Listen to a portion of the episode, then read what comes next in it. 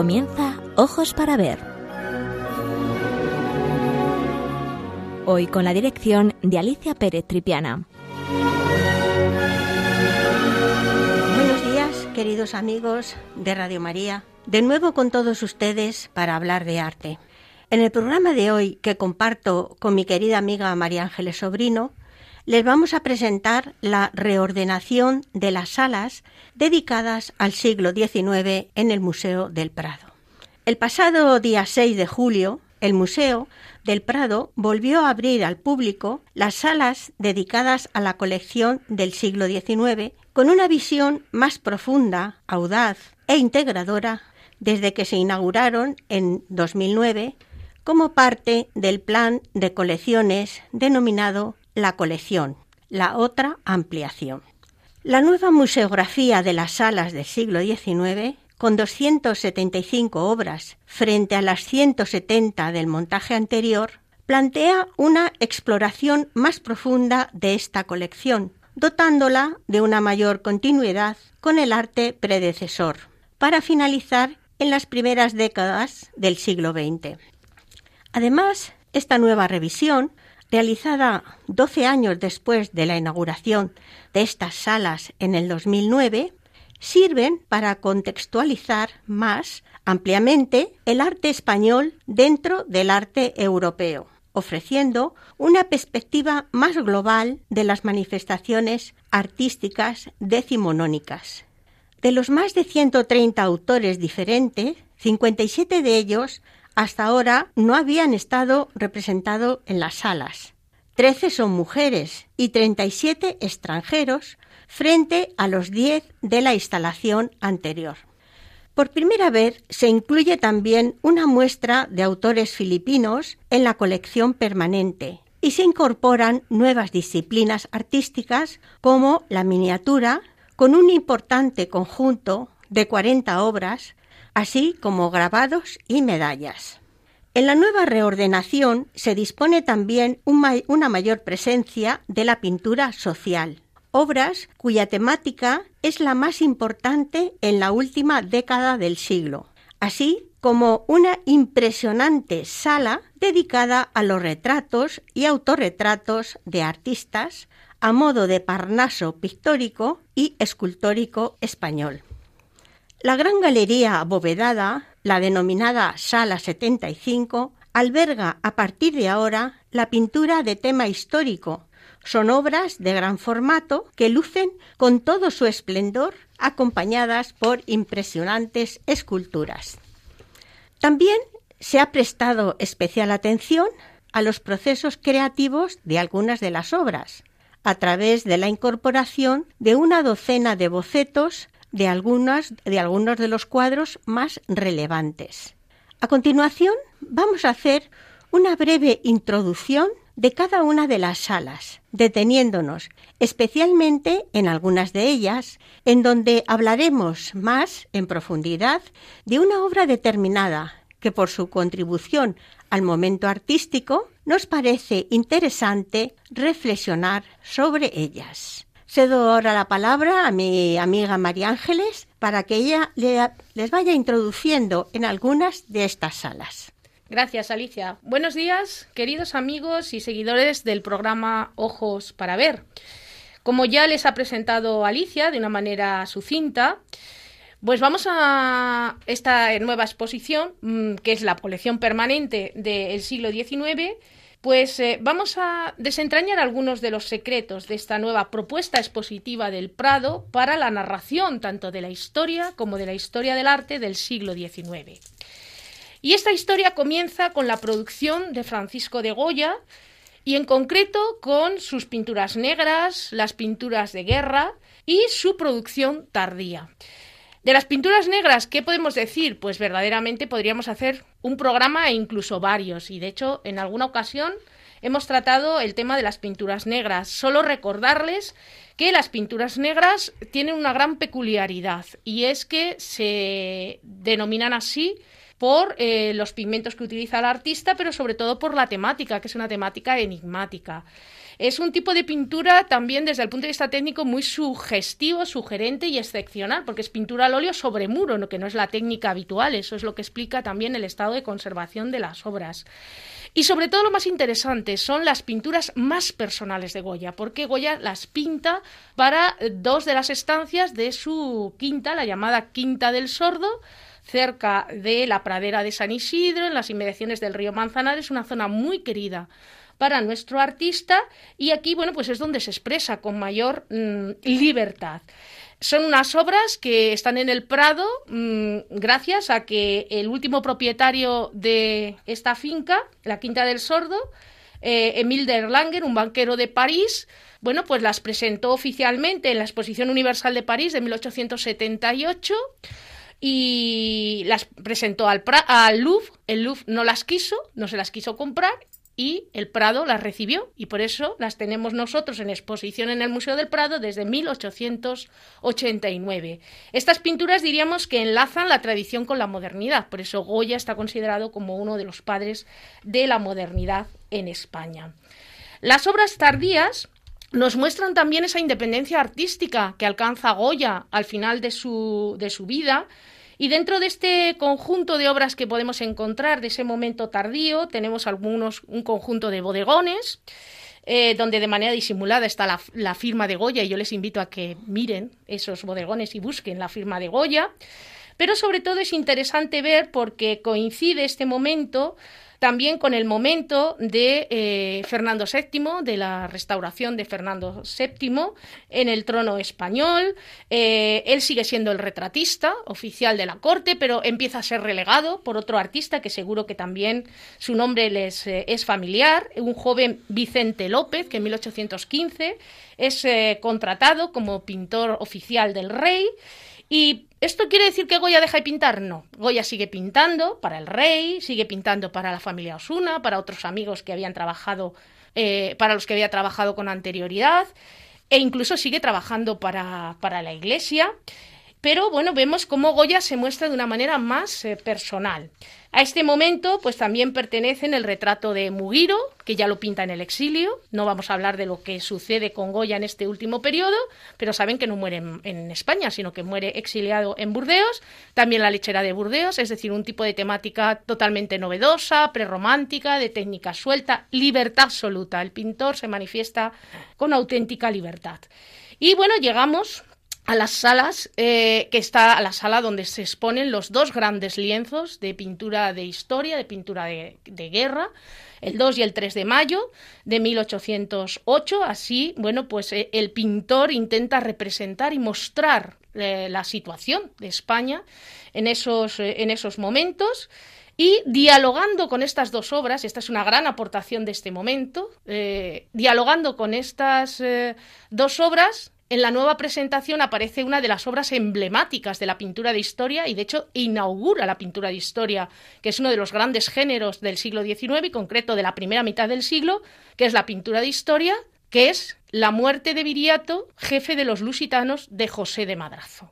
Una obra que no vamos a comentar aquí, que la comentaré un poquito más adelante, cuando les hago una pequeña introducción al neoclasicismo, pero para que ustedes vean lo que se ha pretendido aquí con esta presentación que hace el Prado, la propuesta que hace el Prado es que el visitante entienda cómo eh, en esos inicios del siglo XIX no solamente hay un arte de tipo oficial que responde a los intereses del poder, en este caso de Fernando VII y la restauración de Fernando VII, aunque el cuadro se pinta antes, y ya lo contaré cuando hable del cuadro, y a los dictados estilísticos del neoclasicismo, que es el estilo imperante en los inicios, desde finales del siglo XVIII y los inicios del XIX, y cómo Goya diríamos que va un poco por libre y manifiesta ese espíritu prerromántico, se adelanta. Goya es un adelantado a su tiempo y expresa a través del 2 y el 3 de mayo, pues bueno, pues ese, e, e, e, esos sentimientos y esa reacción del pueblo. Muy distinto, pero eso para la reflexión, para que ustedes vayan y analicen y descubran.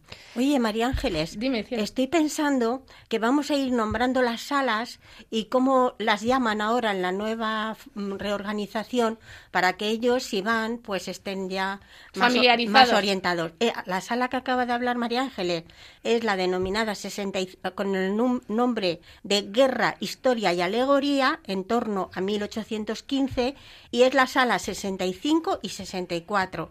Y ahora les va a hablar de la siguiente sala, que es la sala 63, que se, eh, el título es Neoclasicismo Internacional. Este también es otra aportación interesante que hace la nueva presentación porque tradicionalmente estos artistas que yo les voy a mencionar, algunos estaban expuestos y otros no, pero no estaban incardinados dentro del discurso expositivo, sino que estaban dentro de la sala dedicada a los pintores extranjeros. Pero es verdad que el arte español no es un arte aislado, sino que es un arte que se incardina con lo que está sucediendo internacionalmente. Entonces, en, este, en esta sala 63 del neoclasicismo internacional, lo que encontramos es efectivamente cómo se plasma ese nuevo estilo del neoclasicismo y cómo el foco que irradia ese, ese estilo es París. Ya no es Roma el, diríamos, el catalizador del arte, sino que es París. Roma sigue siendo importante, los artistas quieren ir a Roma y van a Roma, pero también van a París. Primero van a París y luego van a Roma, como le sucede a nuestro artista que pinta la muerte de Viriato, José de Madrazo. Entonces, bueno, pues ahí van a encontrar algunos artistas, como por ejemplo Pierre Guérin, van a encontrar temas de mitología, claro, el neoclasicismo, la vuelta al mundo de la antigüedad, pues el tema, el tema mitológico es uno de los temas que les interesa. Tenemos una pequeña aportación a la pintura de la pintura británica, pero en este caso lo que vamos a encontrar es fundamentalmente el retrato, retrato de artistas tan importantes como Romney, Lawrence o Archer C. Y luego también vamos a encontrar a una pintora, que esta pintora ha estado expuesta en muchas ocasiones en el Prado, pero es verdad que las mujeres artistas han pasado desapercibidas. Y también esta nueva presentación del siglo XIX en el Prado y después de la gran exposición que se ha dedicado al tema de la mujer eh, en el año pasado, pues verdaderamente, bueno, pues aquí tenemos a esta Angélica Kaufmann, que es una pintora que representa muy bien el arte centro, centroeuropeo. En este espacio también tiene cabida, por supuesto, el desnudo, el desnudo académico, que es uno de los temas fundamentales, el trabajo y el estudio del cuerpo humano. Y luego tenemos eh, también aquí la incorporación de la escultura. Eh, Alicia, al hacer la introducción, ha hablado de la importancia de la escultura. Eh, la escultura se recupera a partir de la antigüedad clásica. De la antigüedad clásica casi no se conservan pinturas, es la escultura el referente para los artistas. Entonces, la escultura cobra un gran protagonismo en las nuevas salas del siglo XIX y especialmente en el neoclasicismo. Y bueno, pues tenemos a varios artistas seguidores de las dos grandes escuelas, una, la del norte, con Thorvaldsen, y que se desarrolla en la zona del norte de Europa, y otra, la escuela de Antonio Canova, del cual no tenemos una obra original, pero sí tenemos de alguno de sus seguidores, y bueno, una de sus obras más importantes es la que hace Adamo Tadolini, y es el colosal Venus y Marte, que está, bueno, pues recibiéndole, según entran ustedes en el museo por la puerta de Jerónimos, pues ahí se encuentran, cuando van hacia el interior ya del edificio antiguo, pues ahí han colocado este grupo escultórico, que es uno de los más emblemáticos. Y llegamos al neoclasicismo español. Y es verdad que hemos dicho que en Europa el neoclasicismo se empieza a desarrollar a partir del siglo XVIII. En España esa influencia del neoclasicismo viene a través de Antonio Rafael Menz, Carlos III, ya hemos hablado mucho de esto en otras ocasiones, pero donde cristaliza verdaderamente es en el siglo XIX. Y cristaliza a través de los artistas que van a París. Y los pintores que van a París, fundamentalmente, eh, los, pintores que van a, París fundamentalmente son José de Madrazo, Aparicio y Luis de, y, Rivera. Son los tres grandes maestros que van a París, que luego van a ir a Roma, que van a trabajar al servicio del el rey Fernando VII. En la escultura sucede lo mismo y en el neoclasicismo es donde aparece también la aportación de la miniatura. Y verán cómo en esa sala 62 que está dedicada al neoclasicismo español, pues hay una vitrina maravillosa que ahí se pueden detener y recrear viendo los maravillosos trabajos en miniatura. Toda esta aportación de la escultura, de la miniatura y la nueva presentación del siglo XIX tienen que entender que es fruto del estudio que se ha ido haciendo a lo largo del tiempo en el museo a través de las exposiciones. No es el momento ahora de recordar las múltiples exposiciones que se han ido haciendo, pero bueno, el estudio de la miniatura era algo pendiente y se hizo una, gran una pequeña exposición que no tuvo mucha difusión, pero ha permitido conocer muy bien la colección de miniaturas que tenemos en el Prado. De manera que, bueno, pues tenemos aquí eh, esta, esta presentación extraordinaria, que como ven son muchas aportaciones, pequeñas aportaciones, pero muy, muy interesantes y novedosas. Eh, después de toda esta información que tanto Alicia como yo les hemos eh, facilitado, vamos a hacer una breve pausa musical para que vayan ustedes em, centrando un poquito y pasaremos a continuación a comentar una de las obras que hemos elegido. Bien, la pausa musical, los minutos musicales que les ofrecemos pertenecen a un autor, a Enrique Granados, que nace el 27 de julio de 1867 en Lleida y su obra maestra como compositor es la suite para piano de Goyescas de 1912 y 1914, inspirada en obras del pintor español Francisco de Goya. Varios temas de la suite aparecieron de nuevo en una ópera también titulada Goyescas de 1916, que contiene su famoso intermezzo para orquesta, del que a continuación vamos a oír un fragmento. Vamos a oír ese fragmento que esperemos que les guste mucho porque es precioso.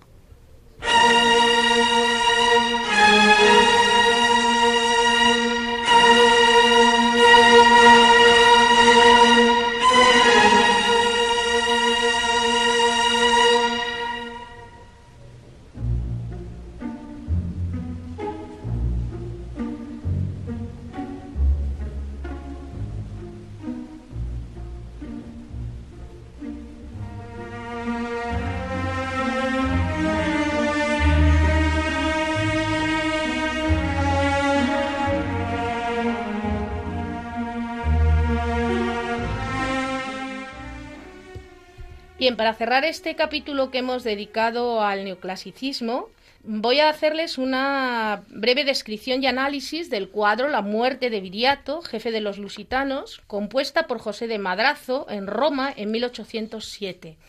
Se trata de un óleo sobre lienzo de grandes dimensiones, de 307 por 462 centímetros. ¿Quién fue José de Madrazo y Aguado, el autor?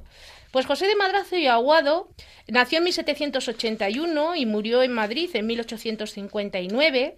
Fue el iniciador de una importante dinastía de artistas españoles, ya que les recuerdo que fue el padre del famoso Federico de Madrazo y el abuelo de Raimundo de Madrazo, artista muy destacado en la colonia de artistas españoles en París a mediados del siglo XIX. Y esta familia va a tener un gran poder en Madrid en el ámbito artístico. Eh, si nos centramos en el tema artístico, mm, eh, José de Madrazo fue uno de los introductores del neoclasicismo en España, de este neoclasicismo de origen francés, en relación con el gran maestro de este estilo en Francia que fue eh, David, Jacques-Louis David. Es un pintor que se forma en la Academia de Bellas Artes de San Fernando que va a conseguir una pensión, lo que bueno, hoy llamamos becas, y se traslada a París en 1801. Allí es donde conoce a Jacques David, que le va a transmitir todo ese mundo clásico, y junto a él va a permanecer eh, hasta 1803 en que va a viajar a Roma, donde va a prorrogar su pensión. Y allí va a entrar en contacto con otro de los grandes discípulos de David, que es Angre. En 1808, Madrazo es encarcelado en la ciudad eterna por su fidelidad a Carlos IV frente a Napoleón. Bueno, todo esto hay que contextualizarlo en ese periodo prebélico de, la guerra de la independencia, pero esto no va a quitarle mérito a, a Madrazo para seguir trabajando en la ciudad eterna, mejorando su, su, conocimiento, su estilo. Y cuando mueren los reyes, Carlos IV y María Luisa, en 1818, decide regresar a España, regresar a Madrid y ahí es cuando empieza a mm, vincularse, gracias a sus conocimientos, con lo más destacado de la sociedad y empieza a cobrar protagonismo, ese protagonismo que prácticamente toda la familia va a tener hasta la eh, finalización del siglo XIX. Va a llegar a ser, bueno, pues director adjunto de la Academia de Bellas Artes de San Fernando e incluso llegó a ser eh, director del Museo del Prado y, bueno, pues el pintor principal de la Cámara del Rey Fernando VII cuando muere Vicente López, es decir, eh, ocupa los cargos más importantes. En cuanto a la obra, en cuanto a la obra, les diré que el protagonista absoluto de la composición es Viriato, este personaje que nació en el 180 desde Cristo y murió en el 139 antes de Cristo y que, como saben por la historia, durante siete años se va a convertir en, diríamos, entre comillas, el dolor de cabeza de Roma, porque se va a convertir en el líder de la resistencia lusitana contra la expansión del poder de Roma por la península ibérica hasta que fue traicionado por sus propios hombres asesinándole. Esto es lo que vemos en el cuadro, el momento en que el cuerpo de Viriato muerto es descubierto en su campamento por sus hombres. La grandiosidad monumental de la, composición se inspira en ese estilo grandioso, monumental del gran maestro francés David. Y fíjense que está concebida como un relieve con los personajes dispuestos en paralelo a la superficie del lienzo. El centro de atención de la escena está destacado por la luz. La luz centra ese momento en el que el cuerpo muerto del líder reposa sobre el lecho y sus lugartenientes y servidores más cercanos expresan ese dolor, ese sufrimiento ante el, líder eh, muerto. La ejecución es muy cuidada, con un dibujo muy preciso, como corresponde al momento artístico. El colorido es armonioso, aunque desigual, si observan ustedes la escena, los primeros planos con respecto al fondo. Y lo más llamativo es esos tornasoles, esos, em, esos brillos de las carnaciones que llaman mucho la atención.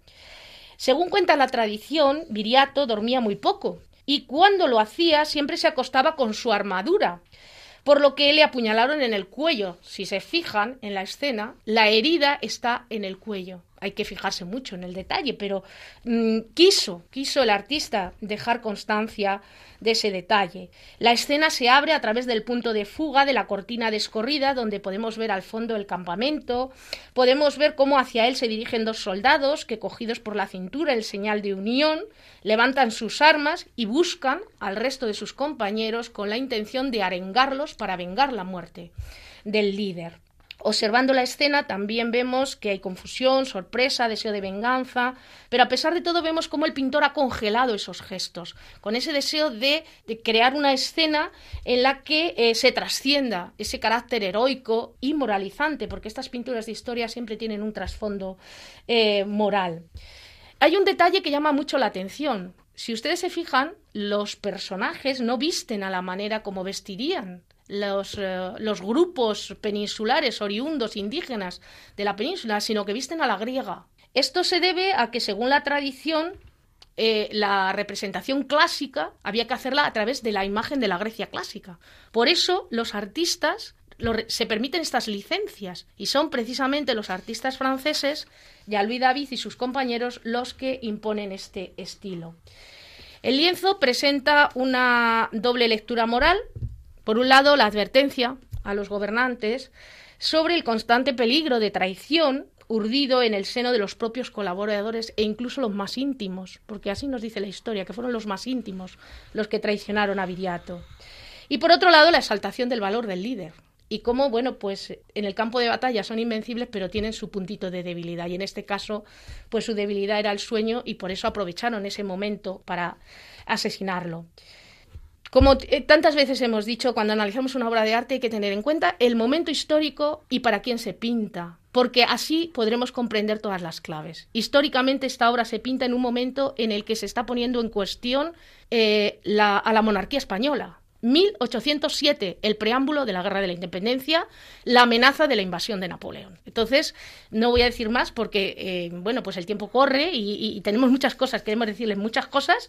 Entonces, bueno, le voy a ceder la palabra a mi amiga Alicia para que continúe, aunque vamos a hacer una pequeña pausa musical, una nueva pausa. Antes de empezar con la pausa musical, em, me acabas de descubrir algo que yo siempre eh, pensaba que no era así, porque leí en cierta ocasión que esos militares, esos soldados que aparecen en el cuadro de Viriato, deberían de ir vestidos como romanos y que fue una de las grandes críticas de la época al ver que los habían vestido como griegos. Y bueno, pues fue una de, la causa de, una de las causas de la gran polémica que surgió a la hora de entregarle el primer premio. O sea que sí que eran también muy críticos en la época. Sí, sí, sí, sí, por supuesto. Bueno, vamos a esos minutos musicales de Enrique Granados, del intermezzo de la ópera de Goyescas, y enseguida, enseguida seguimos con otra de las salas, la sala 61, donde vamos a hablar ni más ni menos del, del romanticismo. A continuación, eh, enseguida continuamos.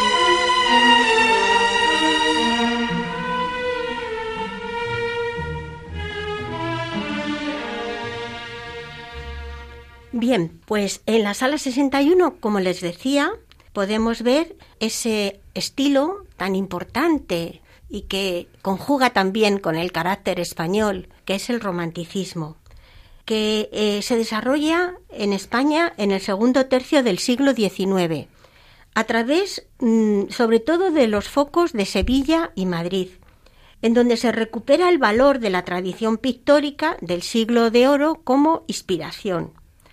Artista muy importante fue Antonio María Esquivel, que fue un destacado retratista, pero también pintor de temas religiosos y desnudos. Su principal referente eh, era Bartolomé Esteban Murillo.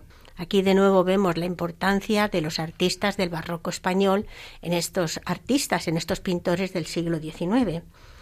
En el retrato sobresalió igualmente Federico de Madrazo, que, apoyado en su excelente técnica pictórica, supo encontrar una síntesis original entre los ecos de la propia tradición, pues no hay que olvidar que era el hijo de don José de Madrazo, de que María Ángeles acaba de hablar, que era una figura insigne de la pintura española del XVIII, y los pintores españoles del barroco español, en especial Velázquez.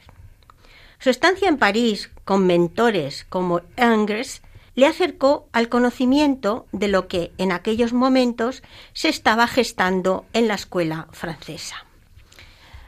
Otro de los pintores fue en otro de los pintores fue decisiva la figura de Goya, visible en artistas que continuaron su beta expresiva como Leonardo Alenza y Eugenio Lucas, son los denominados pintores de beta brava. El paisaje se convirtió en un género importante, sobre todo a partir de la estancia en 1833 de David Roberts en Sevilla. Este, la influencia de este paisajista británico se hizo evidente en la escuela española, principalmente a través de la figura perdón, de Genaro Pérez Villamil, muy interesado en la difusión de los monumentos históricos. En la escultura, la pervivencia de los ideales académicos pueden verse en Sabino de Medina, que es el autor también de la estatua de Murillo frente a la puerta sur del museo. También lo podemos ver en el busto de Isabel II, labrado por Camilo Torrigiani, con una magnífica representación de las denominadas imágenes veladas, y la obra de José Piquer, un sajerónimo penitente de una gran fuerza expresiva. Toda esta selección de obras podemos admirarlas en la sala mencionada. Recuerden, en la sala 61. Pasamos ahora a la sala 61B. Y es una sala dedicada exclusivamente a un pintor, a un pintor muy importante, a Eduardo Rosales. Durante el tercer cuarto del siglo XIX, la pintura española evolucionó hacia el realismo. En esta transformación, la influencia de los antiguos maestros del Prado, especialmente, como no, de Velázquez, pesó de un modo decisivo. Esto es visible no solo en los géneros más libres, como el paisaje, sino también en aquellos más relacionados con la tradición académica, como la pintura de historia. Así se muestra en la obra más destacada de este periodo, cuyo título es Doña Isabel la Católica dictando su testamento. Esta obra de Eduardo Rosales influyó a su vez en muchos otros pintores, en especial podemos verlo en Lorenzo Vallés. En, la misma sala hay una obra de este autor, su obra es La demencia de Doña Juana de Castilla, y que vemos pues ese realismo tan importante que eh, Eduardo Rosales aporta en esos momentos a la escuela española. La evolución seguida por Eduardo Rosales es la característica de esta época.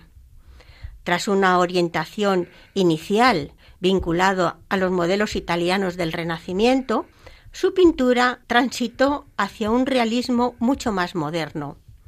En sus últimos años, el, abocetamiento de sus composiciones, la ejecución sintética y la pincelada amplia y muy expresiva influyeron a los artistas de la siguiente generación, especialmente en la pintura de historia. Desgraciadamente murió muy pronto, solo con 37 años, dejando sin acabar su legado tan importante para la escuela española del momento. La escultura que podemos ver en esta sala 61B es un admirable Cristo yacente de Agapito Bagmillana. Eh, Alicia, que tiene una curiosidad esta escultura, y es que el rostro es el retrato de Eduardo Rosales. Sí, siempre se dijo que era así. Eh, la verdad es que es de una belleza extraordinaria, es una obra maravillosa. Y desde luego, si él la utiliza como modelo, lo cierto es que Eduardo Rosales era muy guapo. ¿eh? Bien, bueno, pues ya llegamos a la sala 75, que es la pintura de historia. En la segunda mitad del siglo XIX, la pintura de historia alcanzó en España su máximo esplendor. La pintura de historia se puso al servicio de los valores nacionales emergentes y se convirtió en la temática preferida por la escena artística oficial, articulada a través de las exposiciones nacionales de bellas artes a partir de 1856. Los cuadros premiados en ellas eran adquiridos por el Estado, lo que les otorgaba reconocimiento público a los artistas. La mayor parte de las obras presentaban el género histórico. En esas obras se juzgaban el interés y la verosimilitud del asunto, la adecuada resolución de los problemas compositivos que planteaban las figuras, a veces muy numerosas, la corrección del dibujo y el modelado y la expresividad del color.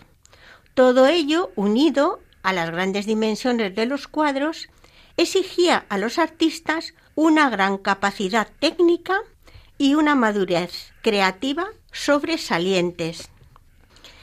Tenemos una cantidad de obras excepcional. Solamente vamos a nombrar alguna, pero cuando entre ustedes a la sala se van a, quedar impactados. Tenemos el famoso entierro de San Sebastián, de Alejandro Ferrán, la rendición de Bailén, de José Casado de la Lisal, los fusilamientos de Torrijo y sus compañeros en la playa de Málaga, de Antonio Gisbert, los amantes de Teruel, de Antonio Muñoz de Crane y un etcétera muy largo que desde luego hacen que esta sala pues luzca en todo su esplendor. En la escultura, pues la escultura, ah, perdón, eh, la escultura podemos ver eh, también eh, obras muy interesantes. Antes de hablar de la escultura, quiero decirles que también en esta sala hay bocetos muy interesantes, pues los pintores se valían de bocetos que le permitían una primera aproximación a la obra y a veces también realizaban, como en el caso de Antonio Gisbert, réplicas muy reducidas de sus creaciones más destacadas. En este caso podemos, podemos ver una réplica del fusilamiento de Torrijos en la playa de Málaga.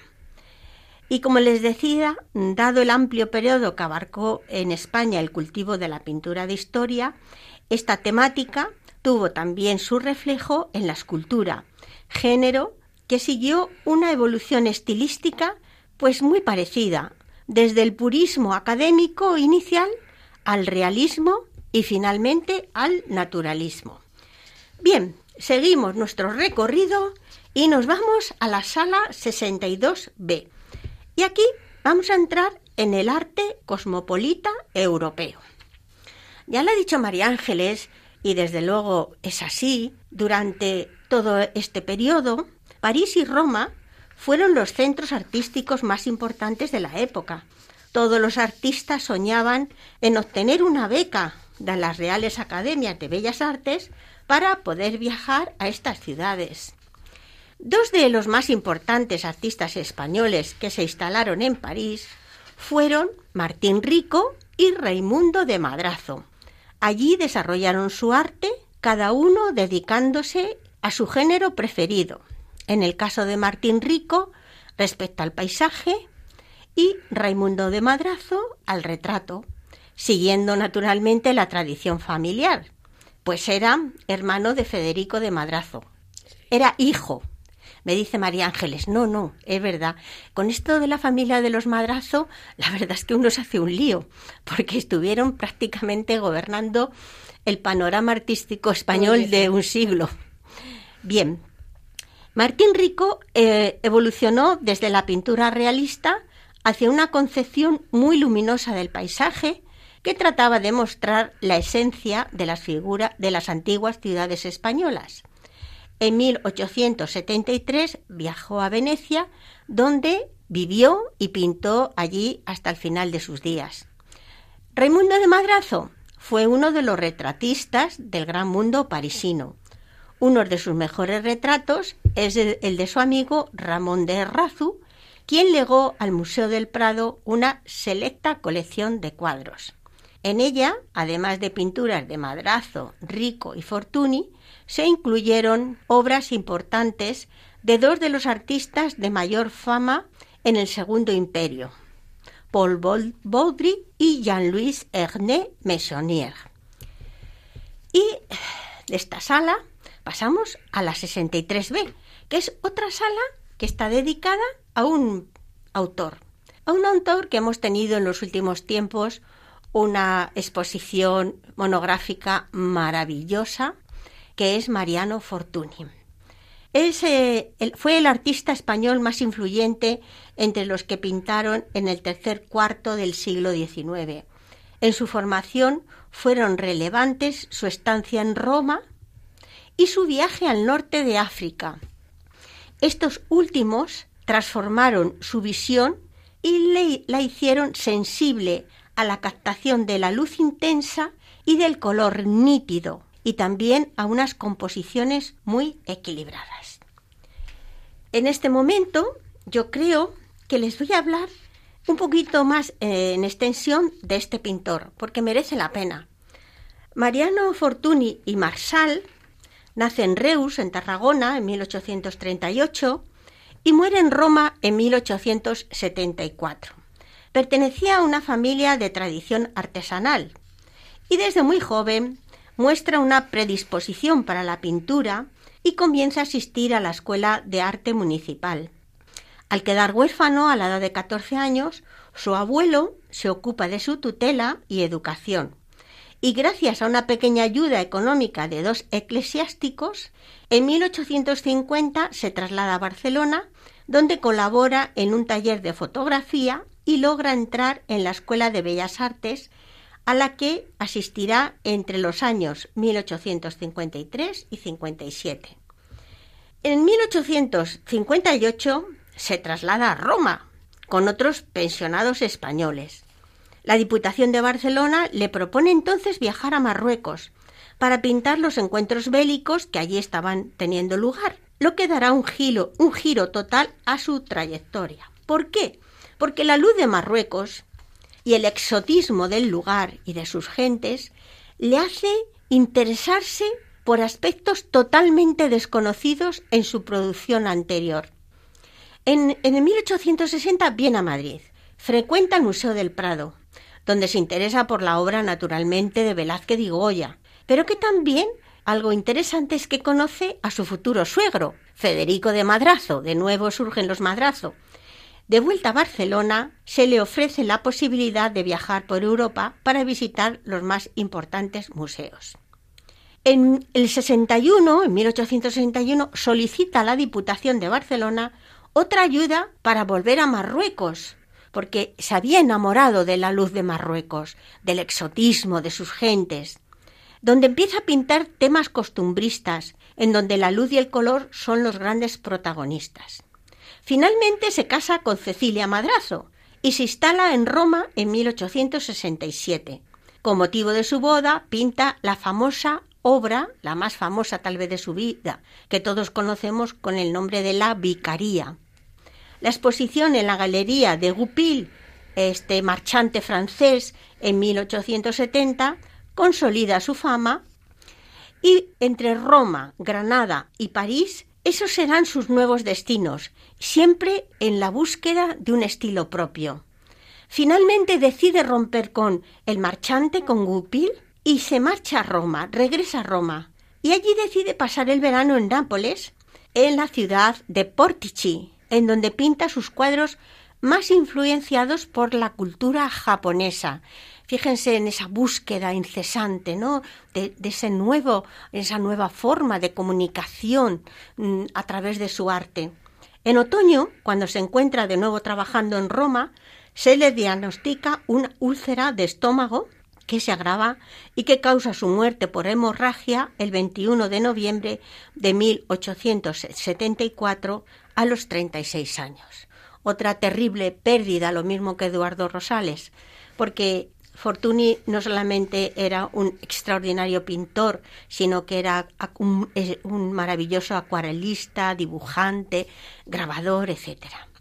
Bien, para eh, terminar mi intervención voy a hablar un poquito del el segundo cuadro que le proponemos hoy, que es el cuadro de eh, los hijos del pintor sobre un eh, diván japonés, sobre un sillón japonés.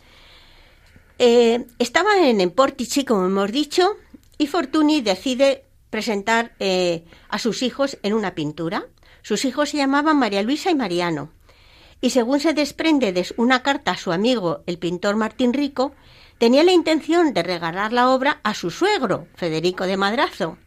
Pero lo cierto es que la obra permaneció en su taller hasta su fallecimiento. Fortuny pintó a los niños en un diván muy alargado, recubierto de ricos tejidos, al modo japonés, captando la intimidad de sus hijos de una forma sutil. Abandonada la muñeca en el suelo, la niña, su hija, prefiere descansar, en tanto que su hermano, cuyas piernas están cubiertas por una riquísima tela china de seda natural con bordados de oro, aparece concentrado en ella. La está mirando.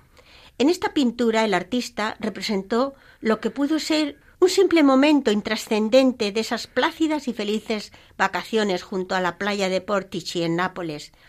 Sin más una pequeña anécdota que sus hijos María Luisa y Mariano descansando sobre ese larguísimo diván. Bien, pues esa obra se transformó en una impresionante obra maestra. María Luisa aparece tumbada, indolente, resguardando los ojos con un abanico, la obra presenta un tratamiento pictórico desigual. ¿Qué quiere decir esto? Pues que en determinados detalles, como las piernas de las niñas, aparecen primorosamente elaboradas, pintadas, mientras que la carita se nos muestra con una indefinición un tanto sorprendente. El pequeño Mariano aparece sentado en el dorso, desnudo, con el dorso desnudo, y las piernas cubiertas por esa maravillosa tela de seda azul ricamente bordada. Completa la decoración tres grandes almohadones, verde, anaranjado y negro, y la pared tapizada de seda azul. Como comprenderán ustedes, o sea, el color en esta obra es una auténtica maravilla. Es una obra que fascinó desde el primer momento a los especialistas, como Walter Fall, que se refirió a ella como un ejemplo de síntesis entre el arte japonés, el dibujo y el dibujo y los modelos occidentales. El colorido brillante del, del cojín de satén rojo anaranjado sobre el fondo azul en el que también resaltan los oros de las mariposas. Unas mariposas que parecen volar sobre los niños, confieren una singularidad muy especial a la obra, profundamente original en su concepción cromática. La gran variedad de pinceladas que sugiere las diferentes calidades de las telas muestran la libertad de Fortuny y su modernidad. Esto es lo que él buscaba, esa síntesis entre la tradición y la modernidad. Impresiona el contraste que existe entre las manchas fluidas presentes en la obra, que alcanzan gran belleza en el abanico de la niña, frente a los toques aplicados con espátula sobre la pared del fondo. No hay que olvidar que en estos momentos ya el impresionismo eh, está lanzándose y es algo que em, de manera eh, delicada, ¿verdad? Pero los pintores quieren ir incorporándolo poco a poco a sus obras. Bueno, mm, vamos a hacer otra tercera pausa y enseguida ya terminamos, terminamos la locución de hoy.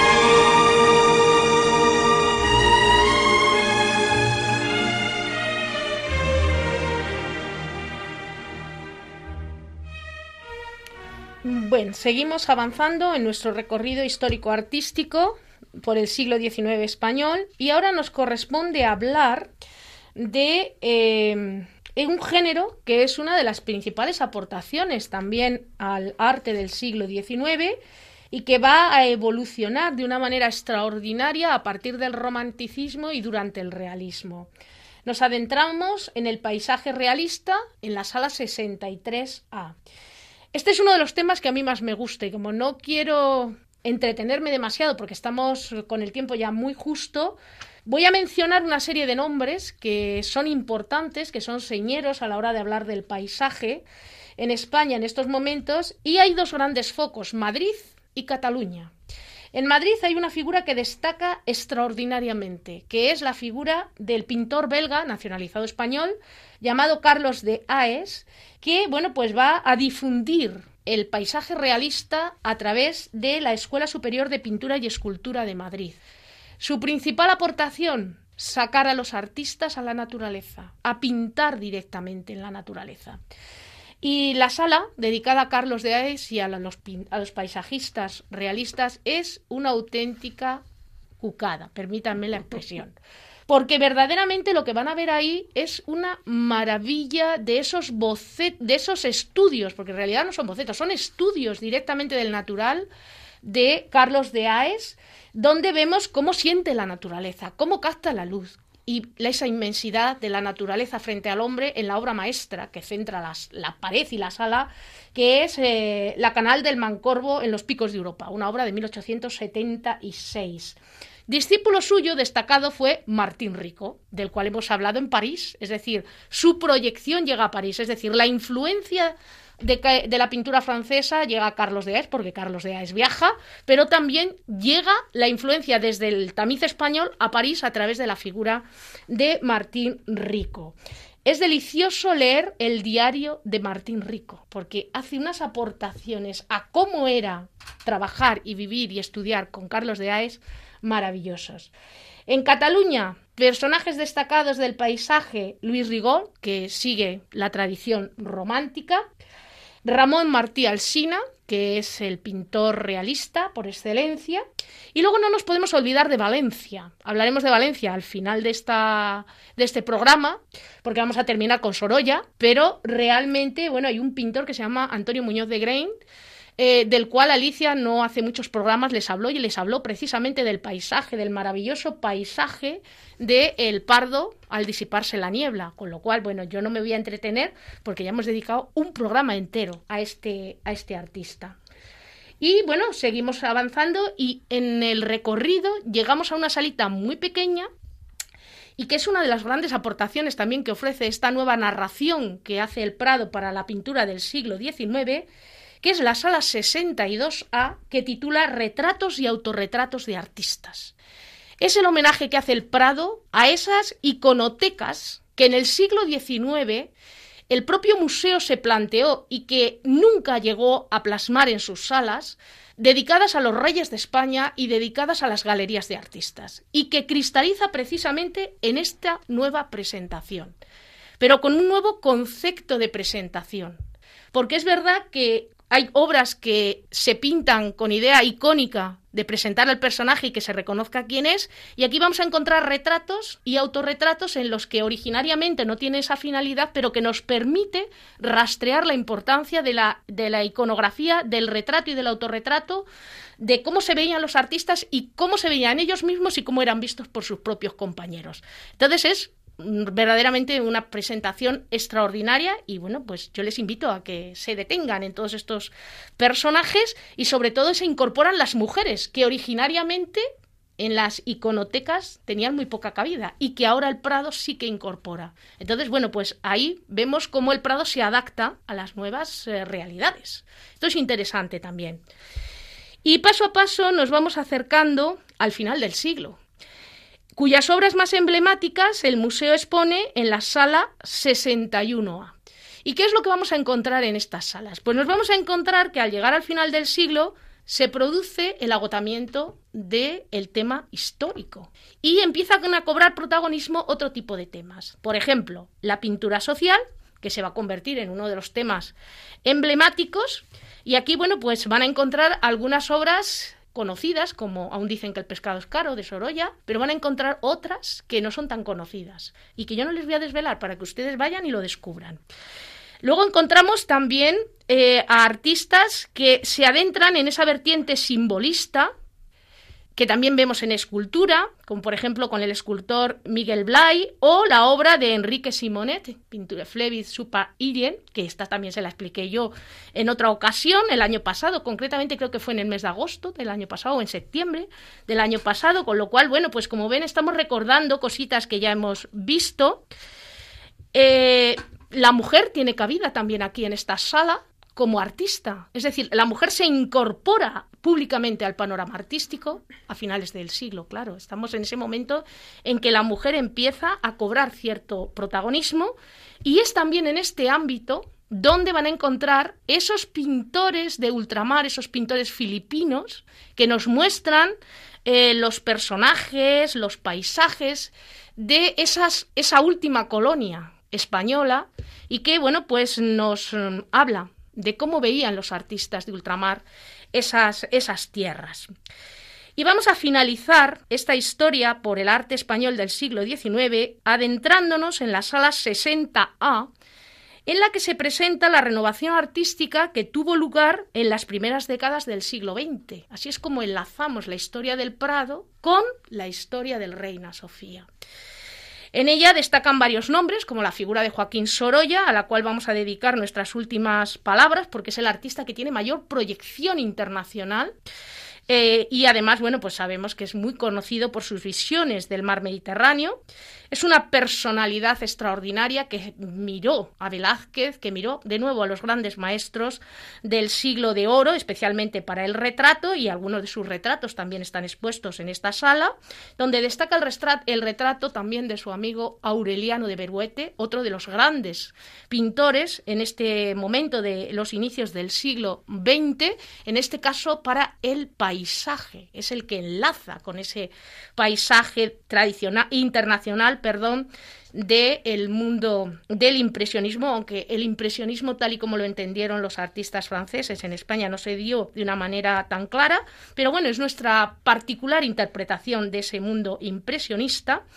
Y bueno, estos dos grandes artistas que están muy bien representados en el museo, eh, hay que incardinarlos en relación con esos pintores afines con el regeneracionismo. No tenemos tiempo de hablar de ello, pero les recuerdo que es un movimiento que surge a raíz del desastre del 98, de la pérdida de las últimas colonias, Cuba y Filipinas, y que propone una serie de reformas políticas, económicas, sociales, etcétera. Es decir, el arte no lo podemos ver desligado de lo que está sucediendo y ahí es donde se incardinan estos artistas mm, de eh, los principios de siglo como es Darío de Regoyos, Zuloaga, que también tenemos alguna obra, o María Blanchard. María Blanchard, que es la principal aportación que nos hace la generosidad de Carmen Sánchez, esta última eh, eh, donante que nos ha hecho una donación extraordinaria eh, que ha permitido comprar precisamente esta, esta obra y enlazar. Hemos hablado, hemos hecho un programa, me parece, tú y yo, sí, ¿verdad? sí, el último que hemos hecho juntas se lo hemos dedicado a Carmen, a Carmen Sánchez. O sea que verdaderamente,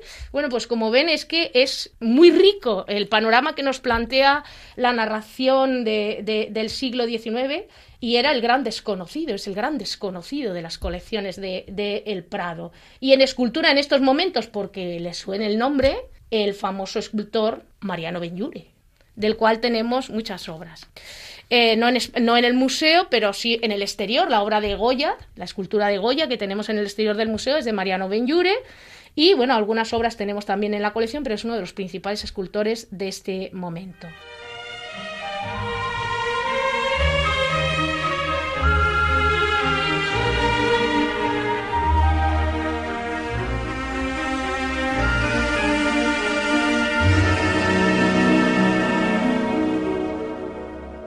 Queridos amigos de Radio María, nos despedimos con esta, escena tan refrescante y veraniega, esperando que estén disfrutando de sus vacaciones. Hasta muy pronto. Hasta muy pronto, queridos amigos, y nos volvemos a ver en el, próximo, programa de Ojos para ver. muy bien. Hasta pronto.